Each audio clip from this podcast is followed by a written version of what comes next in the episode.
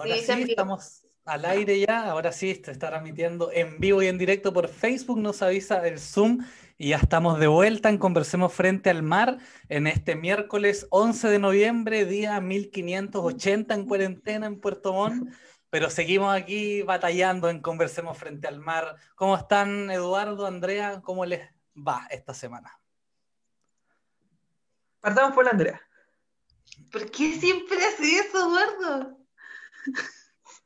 Yo estoy bien, llena de pega, debo reconocerlo como que todas las semanas digo lo mismo, esta semana estoy llena de pega. No, pero sí, he sentido el fin de año, como hijo le Edu recién cuando estábamos tras bambalinas. Em, pero bien, hoy día hay un programa muy entretenido. Eh, debo reconocer que esta es mi área, eh, este es mi programa, voy a adueñar del programa hoy día. Así que aquí estamos, ansiosa y, expectante del programa que vamos a tener el día de hoy. Joven Eduardo, usted. Yo quiero hacer un comentario de la Andrea. Hoy día se ven tus rulos más frondosos, aún. Estoy violeta. Ah, mira, mira. Porque Hoy día estoy violeta. Los rulos de la ITA son seis identidad, pues. Totalmente. Yo como estoy, estoy igual un poco cansado por eh, el contexto de cuarentena y mm, cabe señalar que es un cansancio muy social que ya mm, se está expresando también en términos de movilización. Es un tema que al parecer vamos a tratar pronto en Conversamos frente al mar, pero esto que sentimos de manera individual también va tomando forma mm, eh, colectiva, porque como bien dice Nico, es el día no sé cuánto de, de cuarentena. De hecho, creo que pasamos em, los 100 días, aproximadamente 104, 105 días creo que llevamos ya, en cuarentena, imagínense, 100 eh, días, el, día, el año tiene 365 días, eh, vamos para el tercio del año en encierro, total. Pero sí, quiero reconocer otra cosa, es que como conversemos frente al mar, le hemos puesto aguante, hemos sabido sostener esta etapa eh, más basada en la transmisión Zoom, Facebook y no el formato radial, y mm, el programa está sentado y eso a mí por lo menos me tiene contento y contento de verte nuevamente, Nico y Andrea. Así que estamos acá en un nuevo capítulo de Conversemos frente al mar, poniéndole eh, mucho cariño a la tarea porque también son tiempos de comunicar. Se necesita comunicar claro, comunicar bien y comunicar eh, desde cerca hacia lejos porque hay verdades que difundir. Correcto, así es. Y creo que igual es momento para mencionar algo que no lo mencionamos la semana pasada, que son los siete años de cárcel que le dieron a Felipe Santa Ana por el ataque de incendio a la catedral durante, en el contexto del estallido social em, del año pasado. Así que también ese es un tema importante que tenemos que mencionar y seguramente lo vamos a buscar de tratar también de alguna forma porque es necesario Em, hablar estos temas hoy día. Hay muchos presos políticos de la revuelta, los que se está pidiendo la libertad también, y acá en Puerto Montt no estamos ajenos a eso, así que también como conversemos frente al mar, em, hacemos también este, este llamado, esta, mm, este recuerdo en el fondo de lo que pasó la semana pasada con este joven puertomontino. Sí, yo quiero sumarme antes de que ingrese nuestro invitado y invitada. Em, precisar algunas cosas. Eh, es presunta la participación eh, de Felipe Santana. Cuando se dice presunta es porque hay una presión o ha existido una presión para intentar de comprobar su participación en los hechos, particularmente en un delito de incendio. Una presión alta ejercida eh, no solo por el Poder Judicial, sino que una presión ejercida desde el gobierno, desde la Fiscalía, desde carabineros, desfilaron funcionarios de carabineros con declaraciones para supuestamente acreditar los hechos y también con participación de la Iglesia Católica local. Em, finalmente concluye eh, una parte del proceso con una condena de más de siete años, un joven, y acá desde Conversemos Frente al Mar también nos sumamos modestamente a esfuerzos iniciados por su familia y sus redes más inmediatas de apoyo, pero también por una organización que miramos con mucho respeto eh, desde acá, que es la agrupación de observadores y observadoras de derechos humanos que han estado allí en las calles, eh, velando por los derechos de las personas movilizadas, muchos y muchas de ellas jóvenes, a propósito del, programa que tenemos hoy día, quienes han hecho cargo de darle visibilidad al caso, de sostener la defensa y, hoy eh, se va evidenciando una voluntad más amplia por la libertad de los presos políticos de la revuelta, en eso es Felipe Santana. Acá vamos a explicar con detención pronto por qué hablamos de presos políticos o presos de la revuelta, que eso tiene que ver con una, una intencionalidad desde el poder político de garantizar la cárcel como un método de amedrentamiento fundamentalmente a las personas en particular, pero a los movimientos sociales en general, lo vamos a estar tratando acá.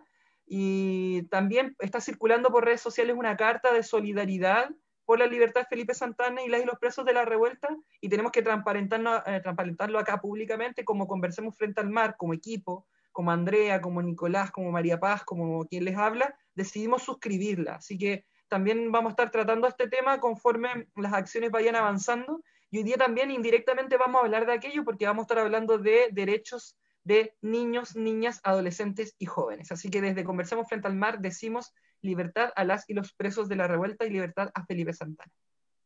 Así es. lo que decía el, el... Ay, no, tiramos ahí con el... Pero justo con lo que último que decía el Eduardo, eh, es importante considerar que los derechos de los presos y las presas políticas de la revuelta hoy día están siendo vulnerados también en este contexto COVID. Sea, llevan más de siete meses sin visitas, sin revisión de los procesos, eh, y justamente este tipo de, situaciones son las que tienen que empezar a revisarse. Eh, lo hemos dicho con respecto a las fallecidas fallecidas en, en el estallido social, eh, hay que tener verdad y justicia para todas las personas mutiladas eh, después del proceso. Eh, y justamente hoy día el capítulo que vamos a tener, que lo va a presentar ahora Nicolás, tiene que ver con eso, derechos y garantías. Exactamente, como decían, vamos a dialogar hoy día sobre la crisis del sistema de protección de niñas, niños, adolescentes y jóvenes en medio de este proceso constituyente con dos invitados que los vamos a hacer pasar por mientras. Eh, uno es Miguel Millapichún, él es delegado regional del Sindicato de Trabajadores Subcontratados del Sename y también nos va a acompañar hoy día Fabiola Orellana, psicóloga. Eh, Miguel también es psicólogo y Fabiola es cofundadora del Centro Psicosocial Arrayán quienes ya están ahí con nosotros, se ven los dos en pantalla y vamos a estar conversando entonces hoy día sobre esta crisis en el sistema de protección de niñas, niños, adolescentes y jóvenes. Miguel, Fabiola, bienvenidos, bienvenidas y muchas gracias por estar con nosotros en Conversemos Frente al Mar. Muchas gracias. Un honor estar en este espacio. sí, igualmente. Muchas gracias por la invitación para partir, vamos a, comenzar desde lo más macro para ir entendiendo el tema nosotros, nosotras y también obviamente quienes nos están escuchando. Eh, recientemente el presidente Sebastián Piñera anunció el fin del Sename como institución, ¿cierto? Para dar paso a la creación de una nueva institucionalidad, la que es el Servicio de Protección Especializada de la Niñez y la, Adolescencia, perdón. ¿Quién podría explicarnos un poco más a, nosotros y a nosotras qué significa en la práctica este cambio de institución? ¿Es solo un cambio de nombre? ¿Qué supone? Porque a raíz de eso también es que nació este programa. Entonces, para que vayamos contextualizándonos en torno a esta crisis institucional. No sé quién, Cachipún. Fabiola. nos, nos, vamos complementando. Yo creo. Eh, bueno, es un, es un punto eh, súper complejo en realidad, em, debido a que yo creo que un poco también desde, desde el, estallido social eh, se ve acelerado este proceso de, de, de implementar este, este nuevo servicio, digamos. al inicio de la discusión se planteó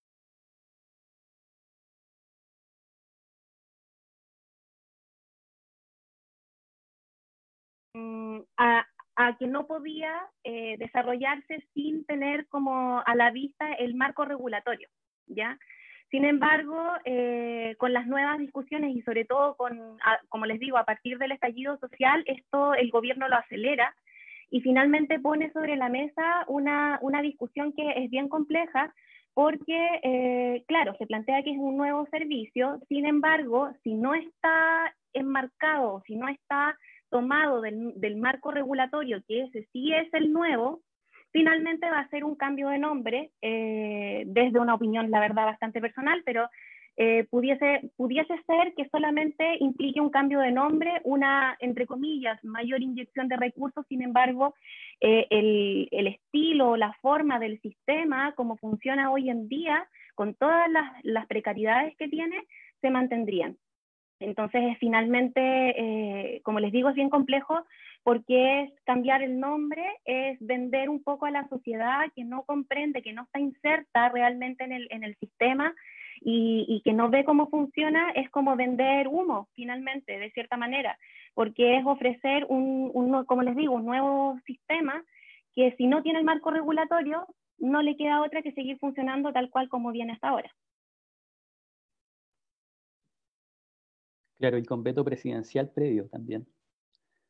Entonces, eh, igual coincido plenamente con lo que dice Fabi. Y bueno, además, eh, desde Sintrasub, lo que nosotros al menos planteamos también es eh, de que derechamente Sename lo que hace nada más es cambiar ciertas reglas o normativas dentro de la, de la, propia institucionalidad, pero sigue siendo exactamente lo mismo, al menos dentro de la, de lo que es también eh, el propio reconocimiento a las niñeces, eso tampoco se da en, el actual cambio.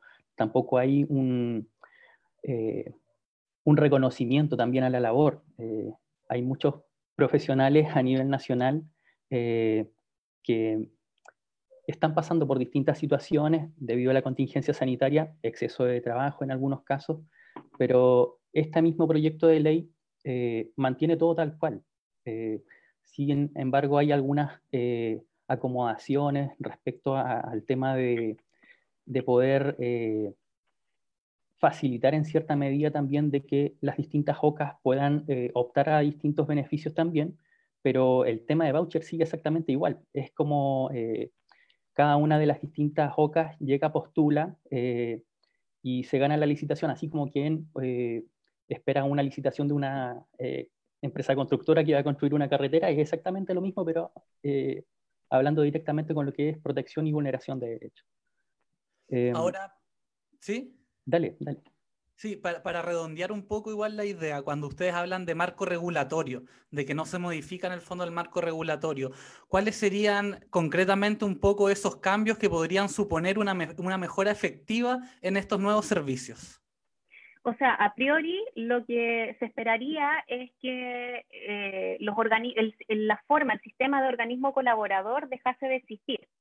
En el fondo lo que, lo que sería ideal es poder estatizar em, los programas de protección infantil, es decir, que el Estado se haga responsable directamente de eso y no subcontrate eh, a los profesionales por medio de organismos externos.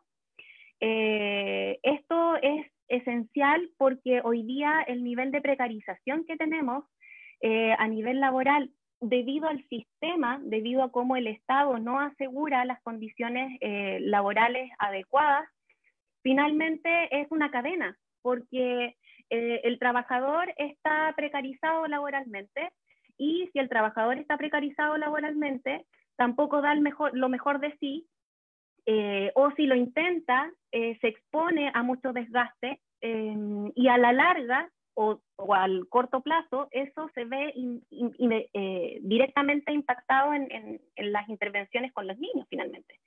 Em, además de eso, bueno, otra cosa importante que tiene que ver no solamente de que el Estado se haga directamente cargo de, de, las vulneraciones de derechos frente a las cuales y de la situación social frente a la cual estamos hoy en día en, cuanto a niñez, tiene que ver también eh, con que en el ámbito técnico eh, también se unifique ese, ese aspecto. O sea, hoy en día, em, bueno, no, lo, podemos discutir más adelante, pero el servicio, el servicio, es decir, Sename hoy en día eh, presenta o, o, promueve una forma em, fragmentada de intervención en donde finalmente los niños eh, y las niñas eh, están expuestos a, depende de tu problema, el programa donde vas, sin embargo, muchas veces, o sea, eso atenta en contra del principio de integralidad y de complejidad del, humano en sí, digamos, porque el, ser humano es mucho más complejo que el problema, el problema mismo. De hecho, los, los programas hoy día trabajan bajo una lógica de sistema, de dinámica, de, de influencia relacional. Eh, y desde ese punto de vista, muchas veces las familias, los usuarios, los niños se ven expuestos a que tengan que pasar por mucho tiempo, por muchos años o por distintos programas de intervención para poder intentar acercarse al, al problema o, al, o a tratar de abarcar la distinta cantidad de problemáticas que puede tener una misma familia. Eh, entonces, en realidad, eh, yo diría que ir por último, en realidad, perdón, lo último tiene que ver con el tema, el tema de la prevención. Eh, hoy en día Chile, bueno, y eso también lo podemos conversar más adelante, pero está muy al debe en cuanto a la prevención con la infancia o con la niñez. Em, y en ese sentido estamos fallando porque estamos llegando tarde, o sea, estamos llegando cuando la crisis ya se, se desató, cuando, cuando la, la situación ya, ya, no, ya reventó, digamos, Em, pero no se está inyectando el recurso eh, en una prevención real. Hoy día existen ciertos programas, ¿verdad? Como el Chile Crece Contigo, por decir uno, uno de, de, algunos, digamos, eh, que busca realizar un poco de prevención. Sin embargo, la inyección de recursos en el área de la infancia o de la niñez eh, es bien bajo para los ámbitos de prevención. Entonces, eso también sería interesante como, como poder plantearlo como marco regulatorio. Sí, yo estoy muy de acuerdo con lo que planteó la Fabi. Hola a todas. Primero la Fabiola Miguel. Eh, Hola. Eh, muchas gracias por aceptar como la invitación a venir al programa. Eh, con Eduardo, con el Nico y con la MAPA habíamos conversado hace rato ya la importancia de plantear y traer este tipo de temáticas a, um, a conversaciones como también más abiertas. Muchas veces este tipo de conversaciones la tenemos como colegas. Y al principio del programa decía, este es mi programa, básicamente porque uno, trabajo en el área y dos, es algo que venimos trabajando con varios compañeros y compañeras hace bastante rato. ¿Qué es lo que pasa en la niñez? Yo le decía a las chiquillas a modo de talla, es súper chistoso que estemos hablando de niñez y seamos puros adultos. Porque uno de los grandes problemas que tiene la niñez hoy en día es el nivel de adultocentrismo en el cual nos vamos dando vueltas constantemente. Em, y volviendo a lo que decía al principio, estoy muy de acuerdo con los que plantean ambos, tanto Fabiola como Miguel, respecto a qué es lo que va a pasar o puede pasar con este nuevo servicio. Em, y que básicamente es lo que como organizaciones de la sociedad civil, desde la niñez, hemos estado diciendo hace mucho rato, pongámosle un stop a este nuevo servicio, porque si no hay un marco regulatorio general, eh, nos vamos a encontrar con un castillo de naipes. Em, y me pasa que, claro, nosotros como trabajamos en el área comprendemos a qué nos referimos con este marco regulatorio y con este castillo de naipes, em, pero me gustaría como que le lleváramos a que el resto de las personas que nos están viendo en el Conversemos puedan comprender a qué nos referimos con esto. ¿Por qué? Porque hace mucho rato que varios de nosotros, eh, trabajadores, trabajadoras del área de las ciencias sociales, de la red Sename, venimos diciendo que aquí hay una crisis ecosistémica respecto a Sename, que hay una crisis que es más allá de la pancarta no más Sename. Porque si hoy día nos vamos y vemos en el fondo qué es lo que se ha rayado en las calles, tenemos una consigna que dice no más Sename, no más Servicio Nacional de Menores. Pero si nosotros comprendemos qué significa eso, tendríamos que decir que el no más significa terminar con una lógica ganancial que tiene el Estado, que tiene em, un Estado precarizado, que precariza a sus trabajadores, que revulnera a los niños, niñas y adolescentes que están insertos y que al mismo tiempo no tiene garantías constitucionales respecto a los derechos em, y al cumplimiento de la Convención Internacional del Derecho del Niño, eh, ah, de los Derechos del Niño. Eso significa en general el no más Sename. Lamentablemente hoy día la gente no entiende y no comprende que el terminar con el Sename significa terminar con una lógica de Estado y con una lógica de gobierno, em, que hemos tenido hace más de 30 años, inclusive desde la creación del servicio cuando estábamos en dictaduras. ¿Qué significa que nosotros hoy día hablemos eh, y le quiero preguntar a Miguel primero desde el sindicato, ¿qué significa hoy día que hablemos de que la lógica del Sename está en crisis? ¿Qué significa para nosotros como trabajadores y trabajadores y para los niños, niñas y sus familias? Que hablemos de que la lógica del servicio está en crisis. Bueno, eh, bueno, a modo personal, em, el tema de que también Sename está en crisis es, eh, como bien lo, mencionaba, eh, algo estructural también. nosotros realizamos por ley de transparencia en el mes de julio una encuesta a las OPD a nivel nacional y como resultado nos entregaron de que el 86% de los trabajadores eh, están bajo contrato de boleta de honorarios y el 96% de los trabajadores son mujeres. Entonces, eh, dentro de, eh, de, esta, de, esta, crisis también del propio Sename, lamentablemente se castiga mucho eh, al trabajo eh, de las compañeras, eh, con bajos salarios, con un escaso reconocimiento a su labor. Tenemos, por ejemplo, las trabajadoras de trato directo, que muchas de ellas tienen contratos de, de asesoras del hogar, en donde la labor que ellas desempeñan en muchos casos es labor, una labor de mucha responsabilidad, de, cuidado y protección hacia los niños y niñas. Y, además eh, no se le respetan eh, muchos derechos, eh, entre ellos también el derecho a la cuna en algunos casos, o también el, el, propio periodo postnatal en algunos casos. Entonces, la, la, crisis del Sename en sí es estructural y viene desde muchos años atrás el, propio Comité eh, de los Derechos del Niño del 2018 eh, indicaba de que eh, se vulneran categóricamente los derechos de la infancia de manera sistémica en Chile. Entonces, esta nueva ley también no viene para nada a mejorar la, situación.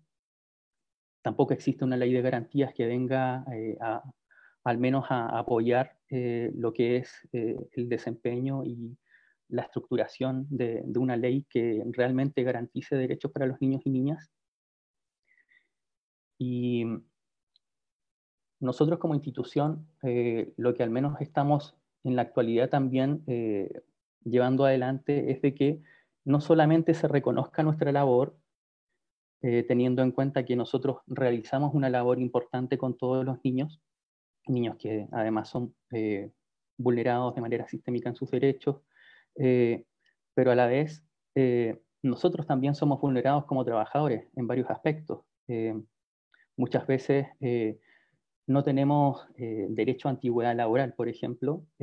vamos cambiando cada cierto tiempo debido a estas distintas, distintas licitaciones voucher que hacen las distintas, distintas ONGs o corporaciones.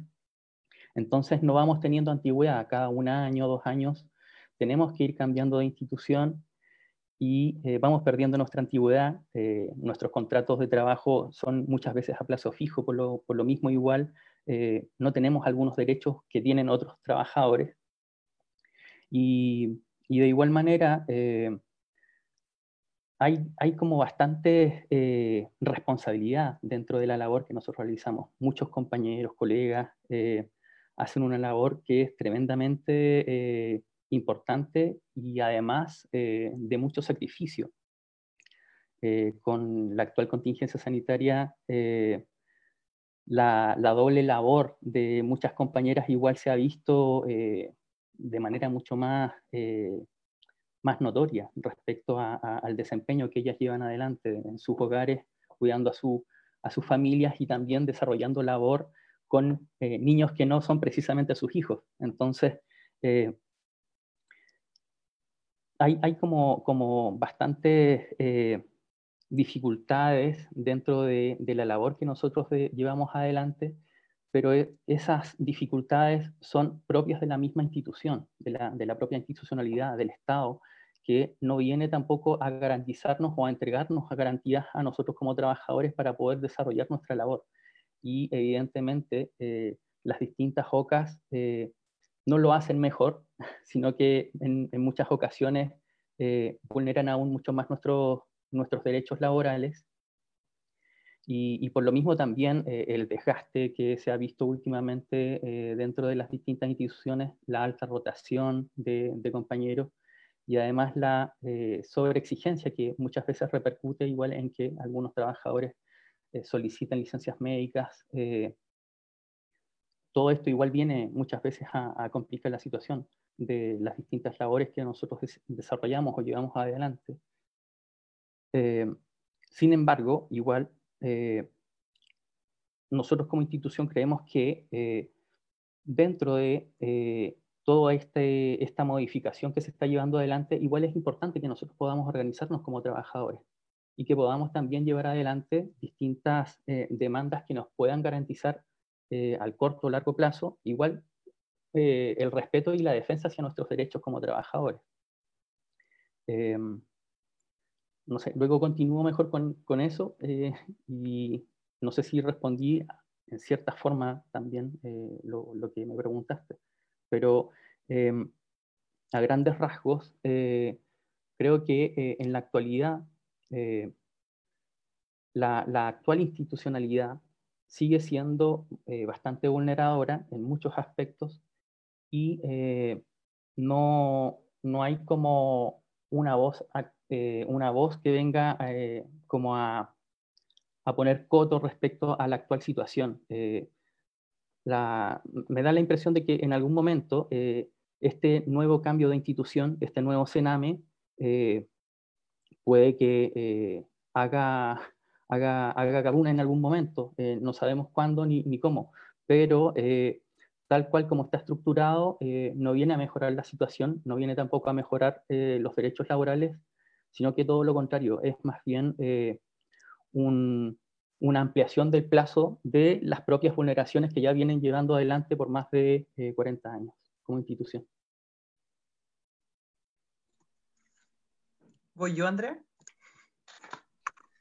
Puede ser un comentario antes de, creo que es como, me gusta el dato rosa. Em, pero como para que la audiencia comprenda, cuando se estaba, empezaron hace muchos años atrás a discutir el qué hacer con el servicio, em, desde la UNICEF, desde la ONU, a Chile se le hace una evaluación de las políticas de niñez y miles de otros tipos de políticas a nivel internacional. Y por cuarto ensayo consecutivo, a Chile se le ha dicho no hay una ley de garantías universales de la niñez. Otra vez, no hay la cosa es que eh, cuando se empezó a discutir el cambio de servicio, se dijo, este cambio de servicio tiene que ir de la mano de este marco regulatorio que decíamos delante con la FABI, que es la Ley de Garantías Universales.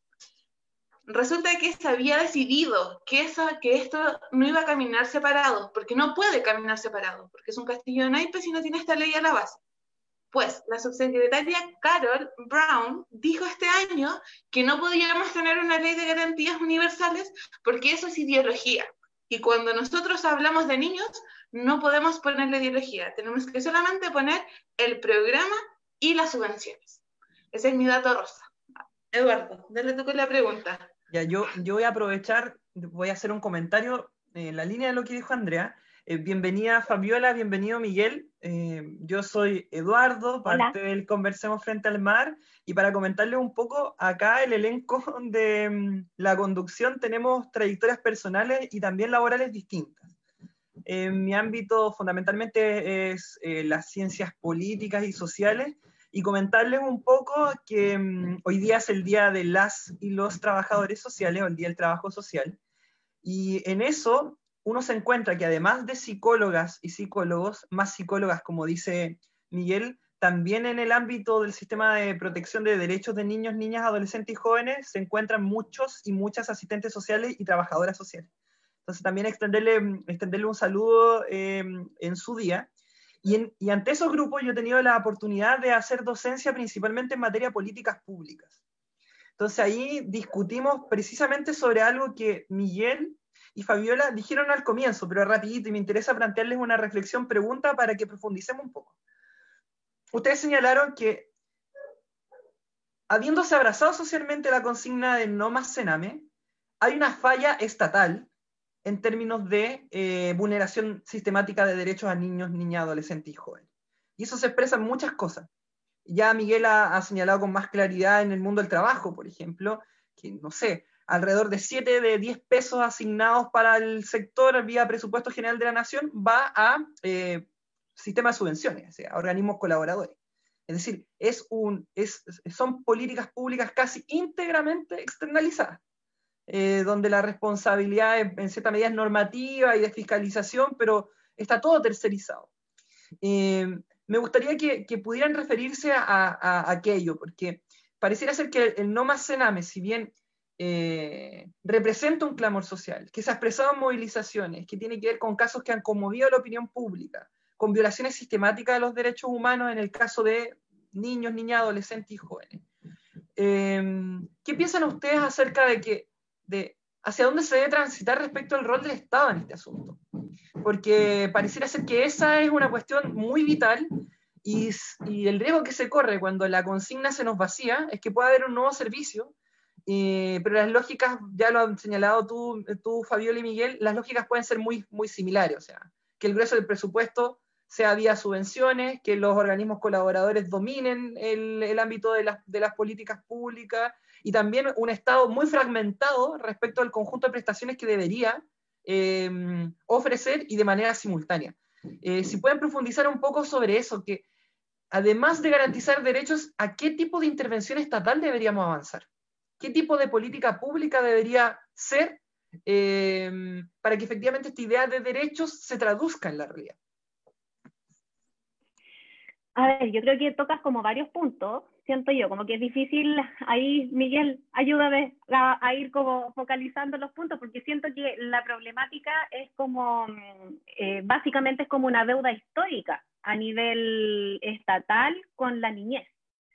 Entonces, si lo tomas como una deuda histórica, em, yo creo que hay varios puntos adicionales que poner a la base. Yo creo que el no, la, frase no más cename es yo lo considero al menos como una, una catarsis, es como una forma de, de, echarle la culpa a alguien, básicamente. Eh, es como de decir, ese es el mal y es eso lo que tenemos que erradicar y si lo sacamos y le cambiamos el nombre y le ponemos otra forma de, de funcionar, tenemos la solución.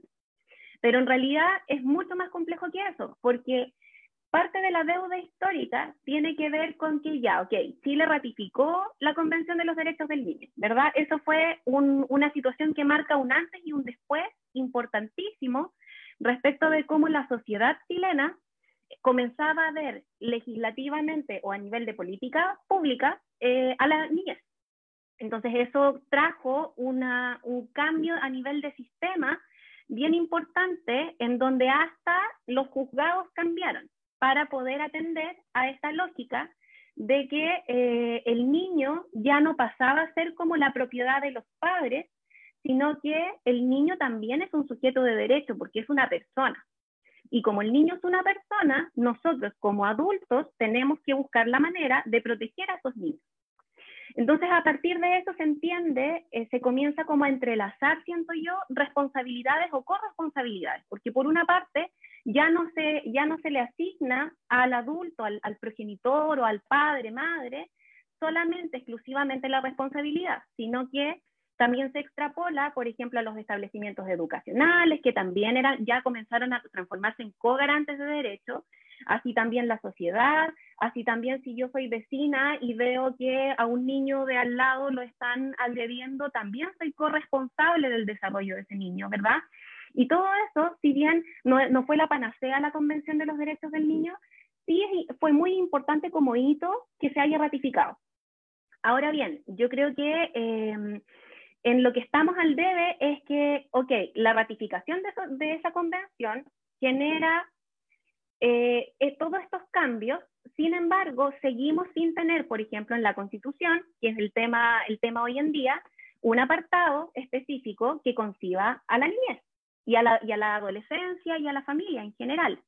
Eh, no así, por ejemplo, que tenemos las, las, constituciones de otros países en donde sí plantean a la niñez como un eje importante de su sociedad. Y aquí volvemos una vez más al, eh, al tema de la prevención, porque ¿cómo concibe la sociedad la importancia de coeducar y de acompañar a los niños? Em, yo sé que me dio una vuelta gigante, pero, em, pero siento que son, son eh, puntos importantes porque el problema de nosotros hoy en día, siento yo, no es el cename, eh, ni tampoco, inclusive, ni tampoco es solamente la situación estatal, sino que es un arrastre histórico de esta deuda que tenemos con la niñez. Em, y es también una, un vacío que tenemos a nivel social. No entendemos a la niñez como un eje fundamental de nuestro desarrollo, sino que lo entendemos, como decía la, la Andrea, desde un punto de vista adultocéntrico, en donde nuestra sociedad está armada para los adultos. Eh, yo hoy día, reflexionando un poco sobre, sobre los temas que íbamos a ver y todo, me acordaba de que, por ejemplo, quería dar ese ejemplo, Berlín cambió su señal ética de los semáforos para enseñarle a los niños cómo cruzar la calle. Eh, cambia, y que es el, el, el Ampelman, digamos, que es el nombre del monito. Y todos los semáforos en Berlín tienen esos monitos para enseñarle a los niños cómo cruzar, no está hecho para adultos.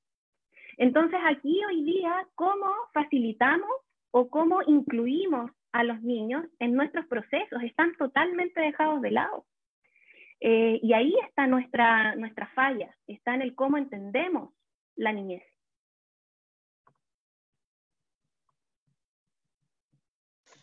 Miguel, continúa nomás. Además que en la Constitución, por ejemplo, no, no se menciona a los niños, niñas o, adolescentes, sino que solamente los menores, ¿verdad?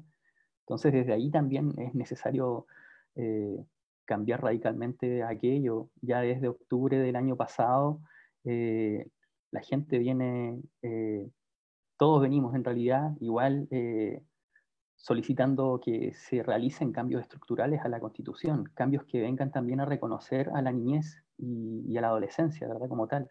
No existe tampoco un reconocimiento en la actualidad eh, de la niñez trans, por ejemplo, ¿verdad? Entonces, todo aquello igual es importante también de discutir, de poder también eh, dialogar.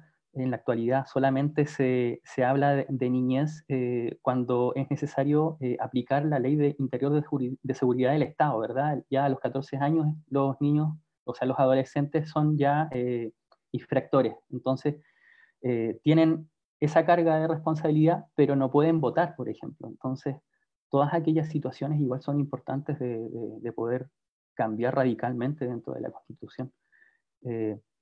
Eh, el tema del Sename eh, viene igual a, a, tener esa necesidad de cambio nosotros no, no, lo vemos tampoco como, como que realmente sea eh, la institución la que esté mal, sino que más bien son las distintas leyes y políticas estatales las que vienen también a vulnerar aquellos eh, derechos de la niñez.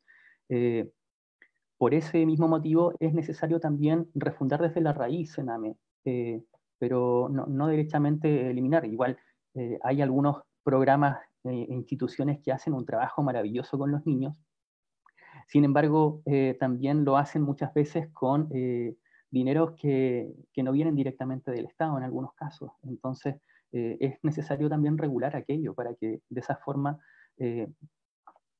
por poner un ejemplo, estos programas no duren un año.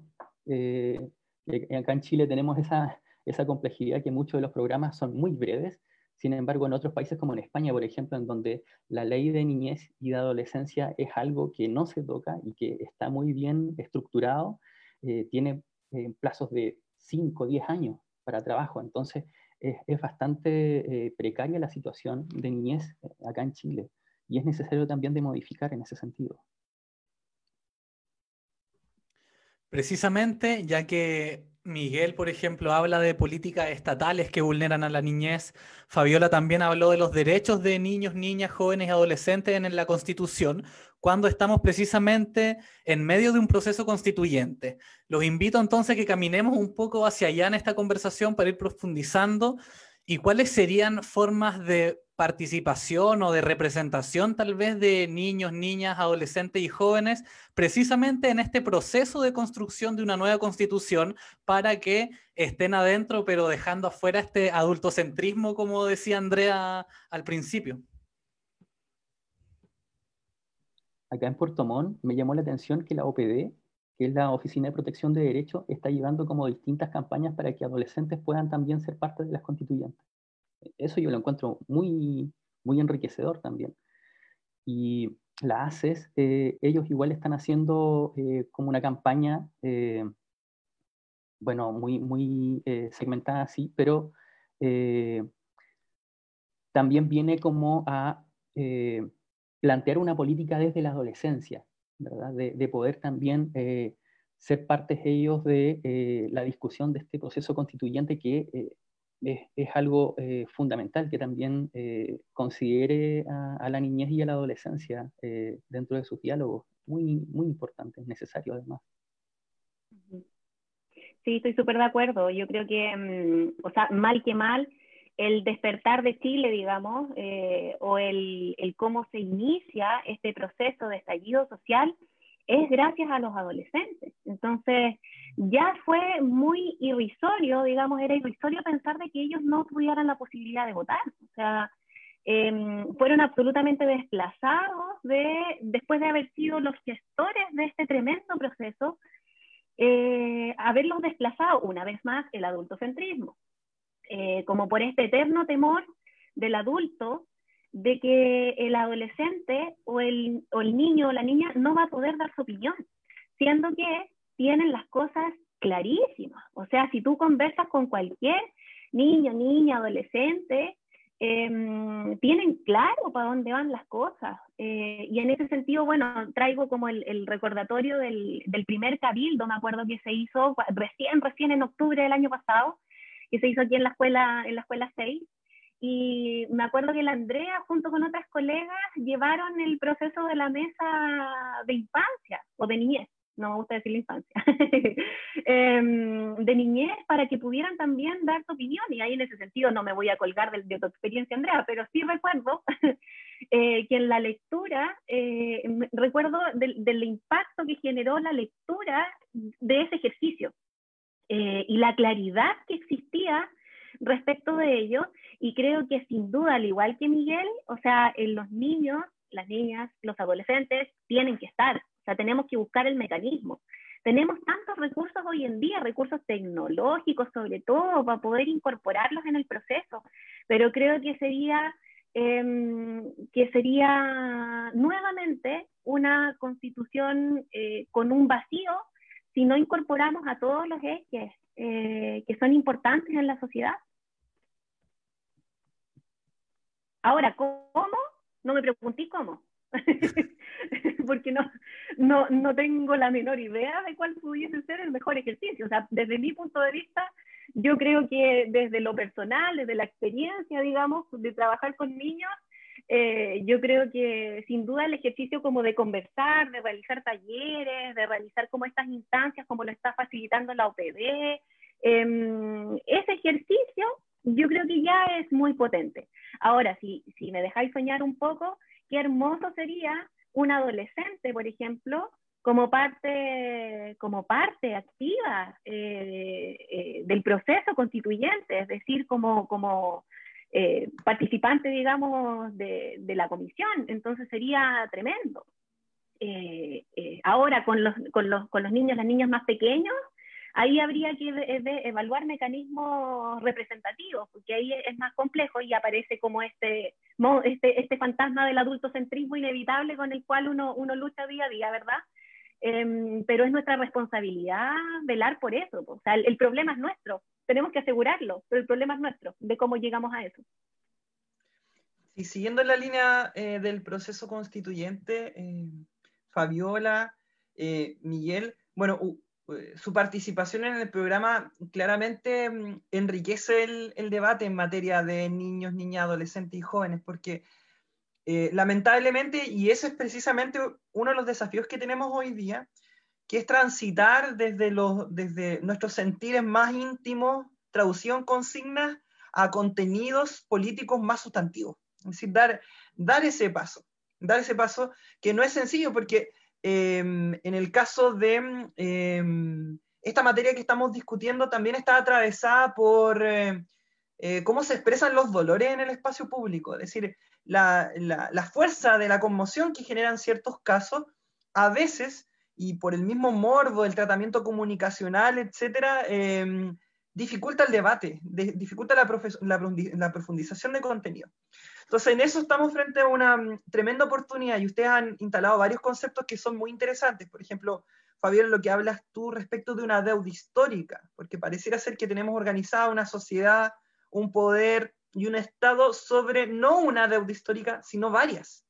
Y que frente a niños, niñas, adolescentes y jóvenes hay una fisura, por así decirlo, y hay una, hay una herida abierta que se traduce en una, en una, en una deuda. Y por el lado de lo que plantea eh, Miguel, no pocas personas, en la medida que una, y un trabajador, o en este caso una trabajadora, trabaja para la red Sename, se le corresponsabiliza de la crisis eh, institucional, algo así como si tú fueras como la personificación del Sename y por lo tanto eh, cargas en tu espalda con el desprestigio y mm, con las vulneraciones, por así decirlo.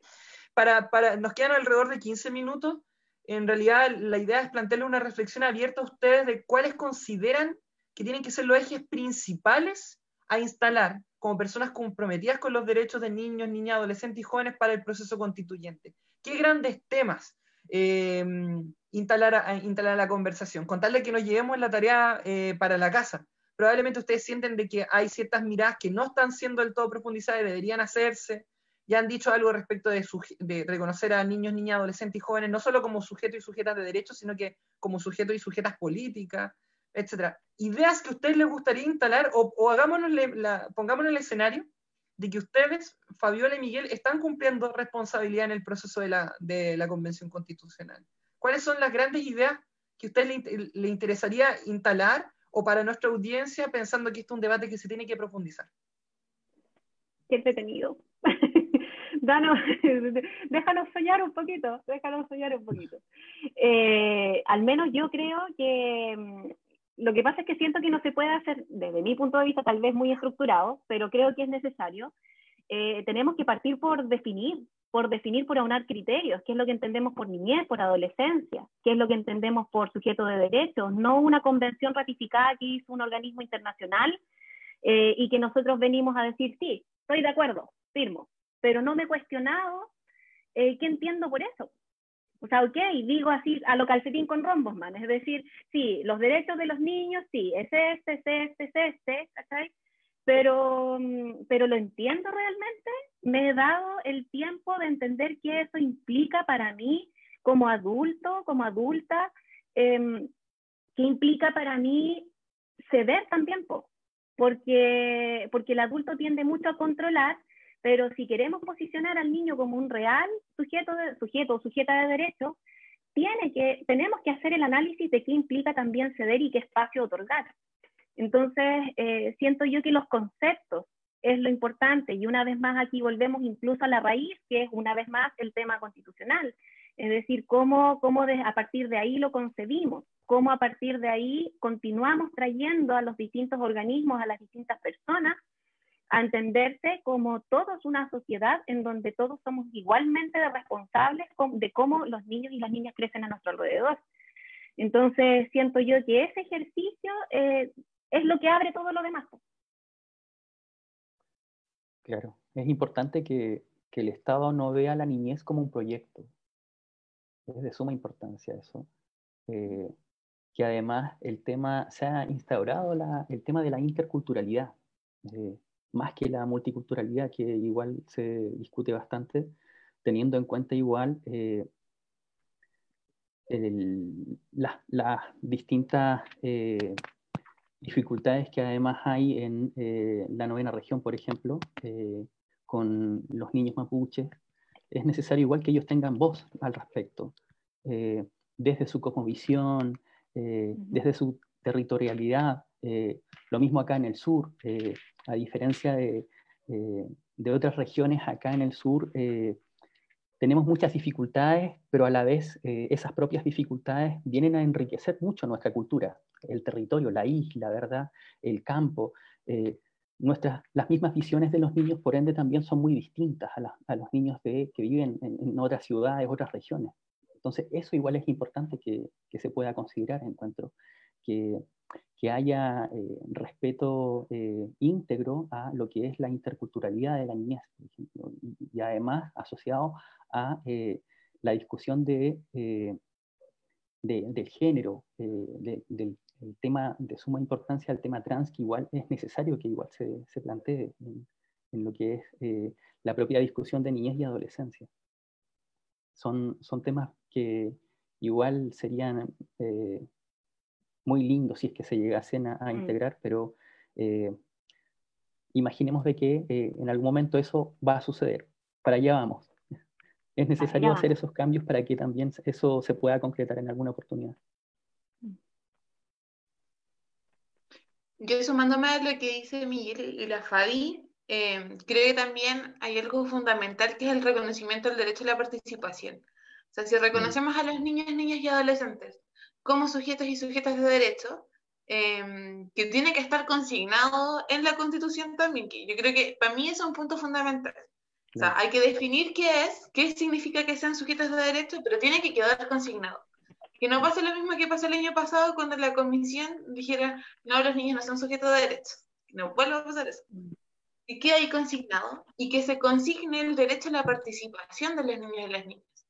Porque claro, cuando el Eduardo hacía la pregunta de ¿Cómo nos imaginamos la forma de participación de los niños y niñas y adolescentes?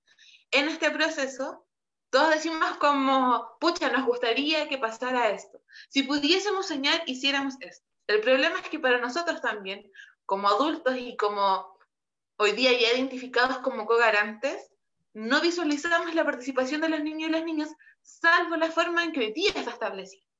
Porque tampoco hemos tenido la posibilidad o la amplitud para visualizar nuevas formas de participación que quizás para ellos son mucho más entretenidas y mucho más concretas que las que nosotros inclusive pensamos. Em, y con eso, claro, cuando la Fabi hablaba de la actividad que hicimos, el Cabildo de Niñas, que hicimos el año pasado, em, yo me acordaba de una campaña que levantamos hace tiempo atrás con unos compañeros en Santiago, que hablaba de eh, simplemente un dibujo, sueña el país que quieres. Y que eso simbolizara la participación y eh, la construcción narrativa de un país distinto, desde la mirada de la niñez, de niños, niñas, adolescentes en distintos contextos. Em, yo quisiera, hoy día el, Eduardo les llevó a pensar a ustedes como activos participantes de la convención. Yo les quiero volver a llevar a ese lugar. Ustedes están en Santiago, en el Congreso Nacional. Empezar a gustar. bueno, bueno, si, bueno si alguien se anima, Vamos a conversarlo. llevándolos allá. Fabiola y Miguel están en el Congreso Nacional, ambos son constituyentes, y tenemos que discutir este artículo. Tenemos que decir ya, materia de niñez, no más cename, todo lo que hemos hablado, ¿qué ponemos? Em, ¿Cuál es? Para ti, Fabiola Arellana, para ti, Miguel, ¿cuál es el resumen o, o la idea principal que tiene que estar en nuestra, en nuestra nueva constitución? pensando en que somos coherentes.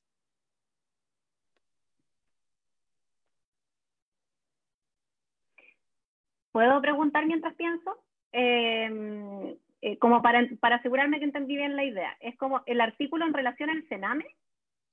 en general, lo que corresponde a la niñez. Porque entendemos que Sename es una parte de la lista, como es un puntito de todo lo que significa niñez. Está difícil tu pregunta.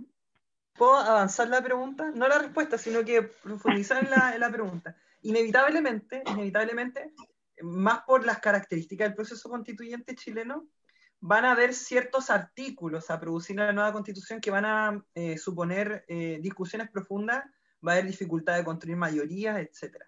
Pero van a haber ciertos artículos muy esenciales, por ejemplo, a propósito de lo mismo que decías tú, Fabiola, donde se van a tener que precisar algunos, algunos conceptos. Es decir, por ejemplo, la constitución debería establecer con claridad qué entendemos por niños, niñas, adolescentes y jóvenes. Y si son sujetos de derechos o son, son sujetos o sujetas políticas, eh, eso supone una definición. Y eso supone un, un, artículo o un conjunto de artículos. Entonces, el ejercicio de imaginación que invita a la Andrea, que esto lo habíamos conversado como equipo, apunta un poco a eso. O sea, eh, vernos un poco en ese rol, porque independiente que no lleguemos allí, esto tiene que ser un proceso abierto, hay que apostar a que sea un proceso abierto, donde la discusión que, que lleven a cabo las personas que pueden ser delegados y delegadas a la Convención Constitucional estén sometidos y sometidas, lo digo en el mejor sentido de la palabra, a una presión social alta.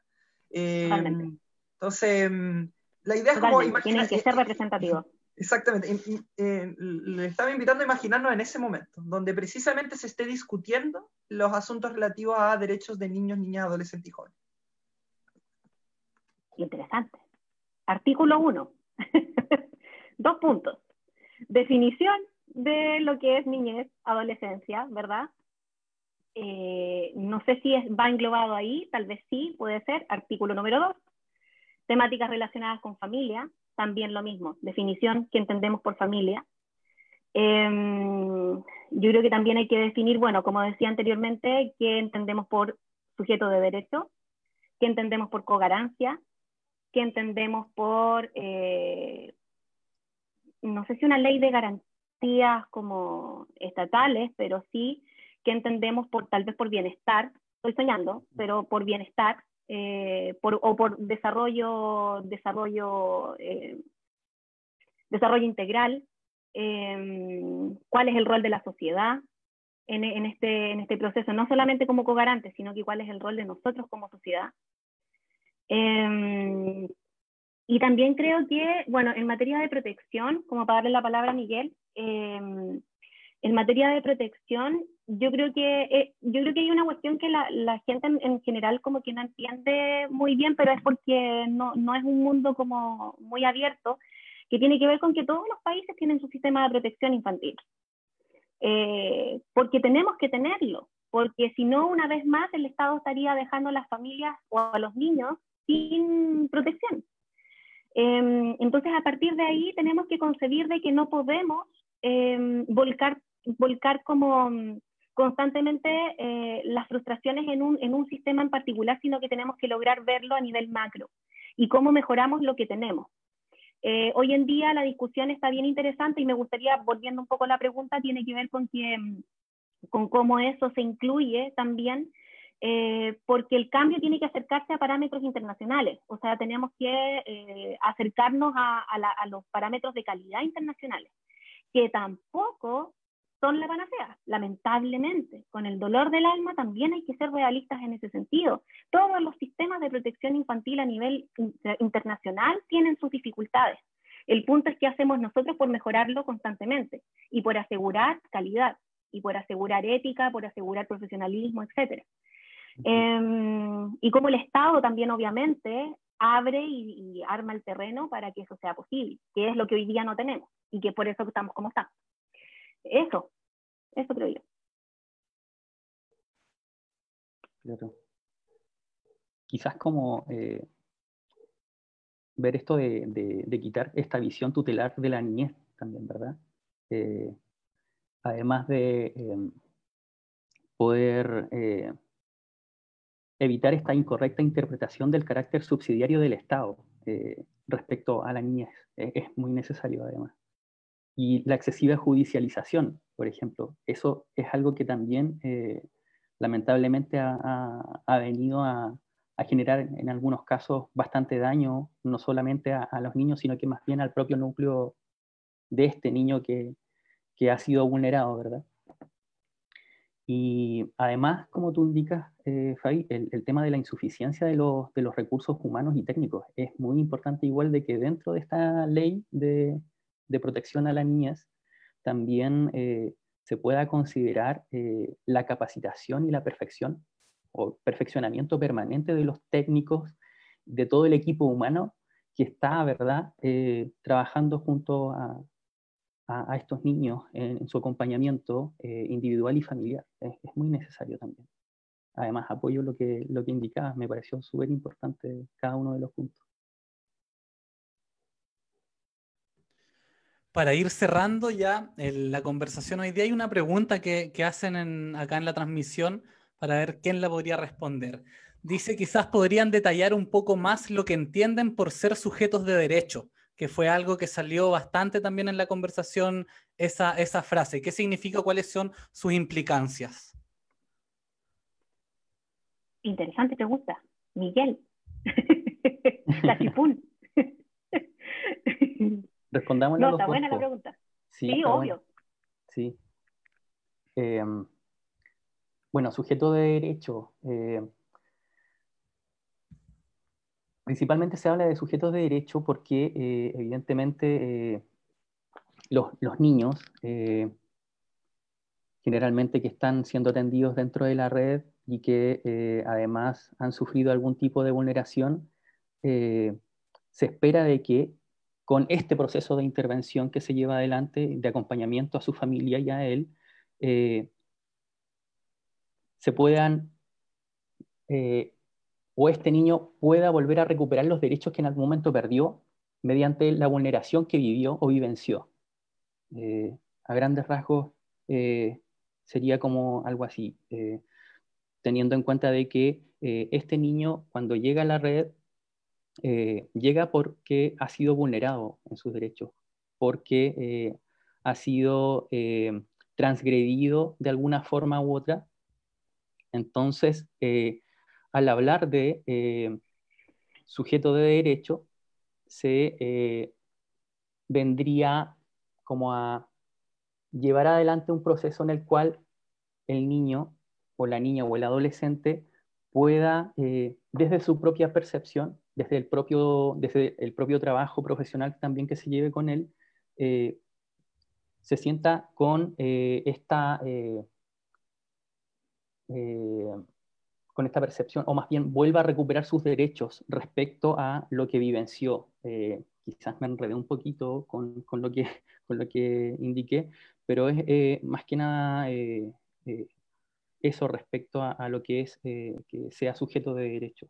no sé, Fabi, que, si lo quieres complementar. Sí, tomándome como de lo que tú dices, eh, el entender a un sujeto de derecho, al niño o a la niña como sujeto de derecho tiene que ver con que todos los seres humanos nacemos con derechos fundamentales, por el solo hecho de ser seres humanos, ¿verdad?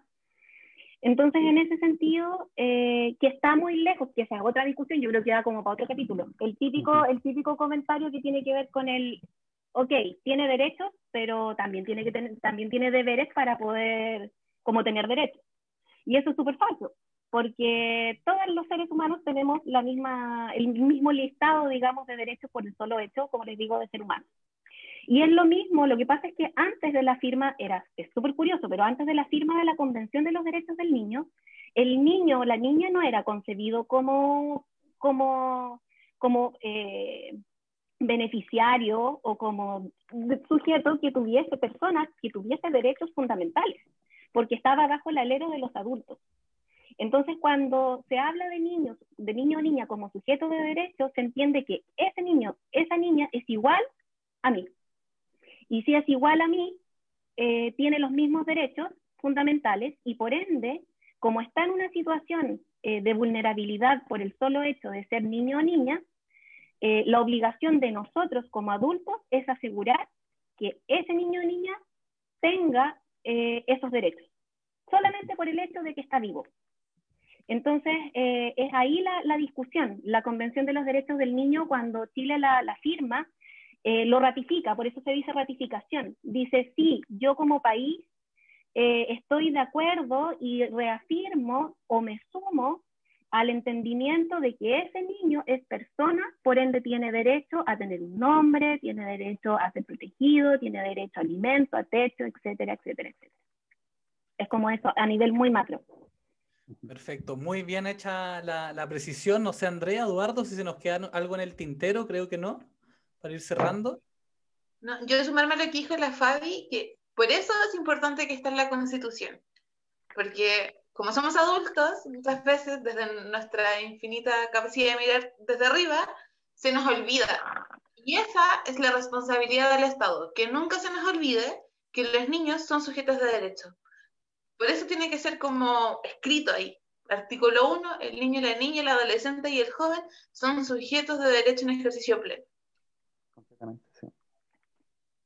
Perfecto. Eh, Miguel, delegado regional del Sindicato de Trabajadores Subcontratados del Sename, Fabiola, cofundadora del Centro Psicosocial Arrayán, queremos agradecerles su participación el día de hoy en este programa de Conversemos Frente al Mar, interesante ya que nosotros mismos acá como conductores vamos aprendiendo también mucho sobre muchos temas que vamos tratando cada semana, así que agradecerles y también darles un espacio para que se despidan si quieren mandar algún mensaje, palabras de cierre en el fondo de cada uno. Miguel, Fabiola, adelante.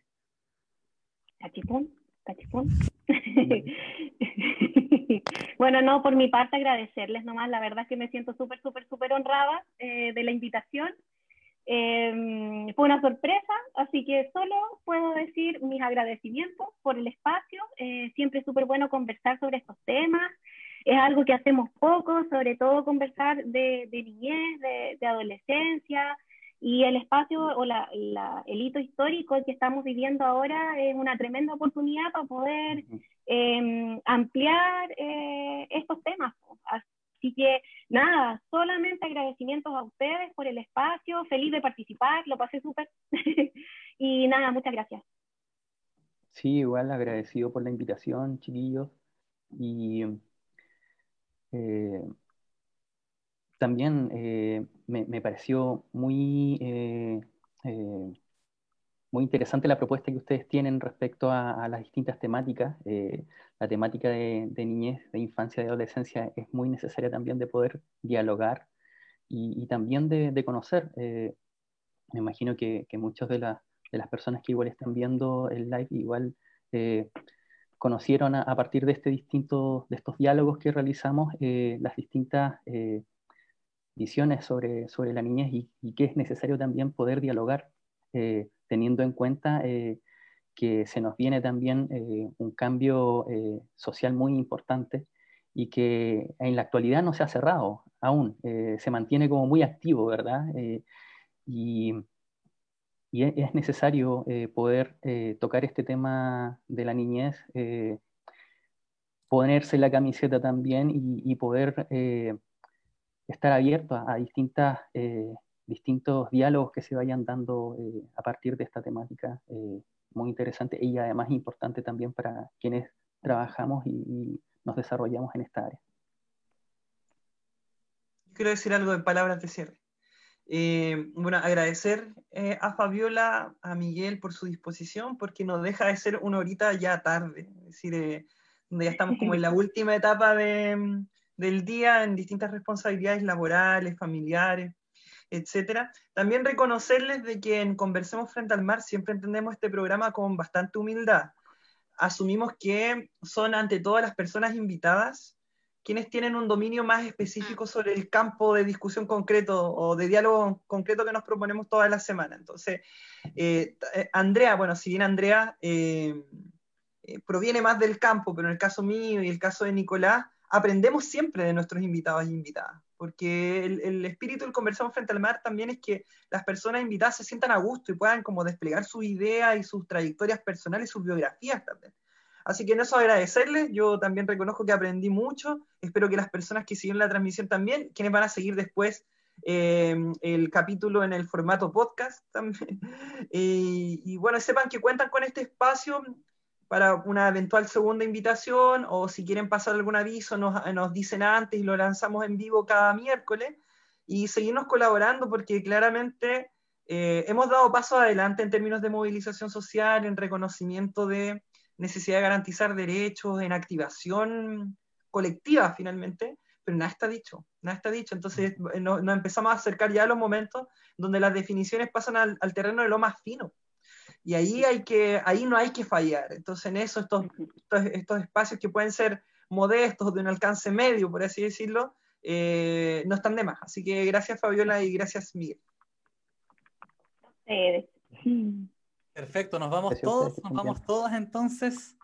Agradecemos la presencia de los invitados, la invitada y invitar también a todos a que se conecten el otro miércoles, también desde las 8, 8.30 para seguir conversando frente al mar. Así que muchas gracias, que tengan una buena semana y nos vemos. Chau, chau. Que estén muy bien, cuídense. Bueno, chao. Chao.